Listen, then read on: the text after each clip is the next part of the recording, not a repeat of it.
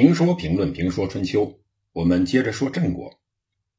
周王室的七迁，证明了郑桓公的远见卓识和借地之举的英明，但对借地给郑国的快国和虢国却是一场灾难。因此，土地与金钱一样是不能借的，借出去容易，收回来就难了。为什么？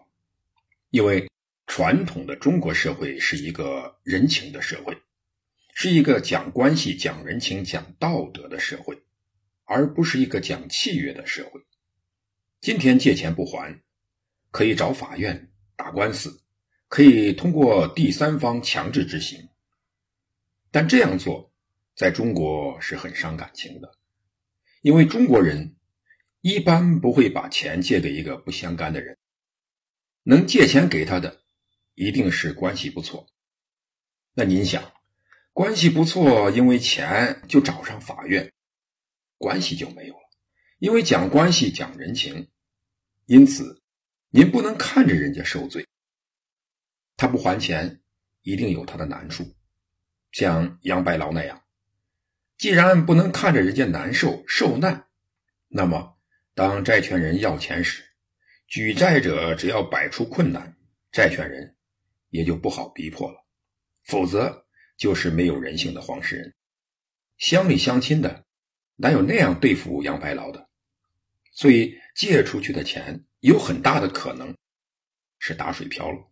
因此，对待借钱，要么大大方方的送给他，帮人帮到底，让他扎扎实实的落你个人情；要么就不借。先轻轻的得罪一下，免得将来既得罪人又得罪钱，弄得个人财两空。当然，还有一种办法，别人借钱，你拿出一小部分钱送给他，这样既维持了关系，维持了人缘，也没有损失多大的钱。所以过来人说，不要借钱给别人，钱不能借，土地就更不能借了，借出去容易。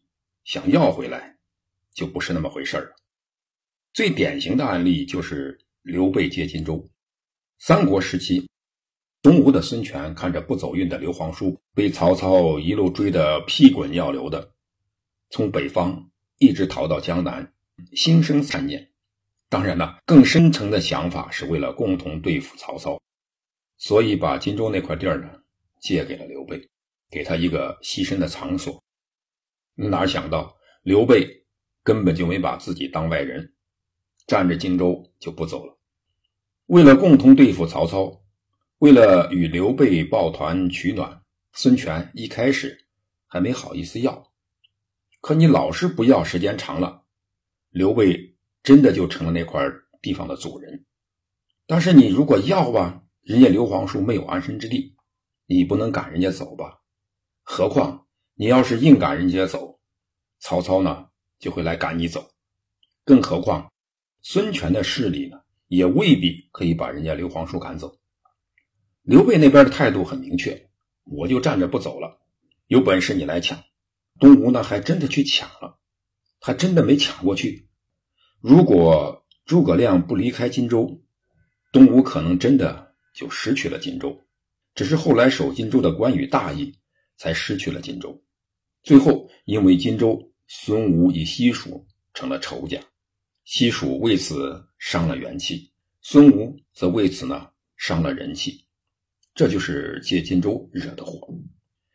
还有前几年打仗的科索沃，科索沃呢那是人家塞尔维亚族塞族的发祥地之一，是塞族的圣地，但是当科索沃百分之九十的居民都是阿尔巴尼亚人时，科索沃从塞族人的手中独立出去，他也是应该的了。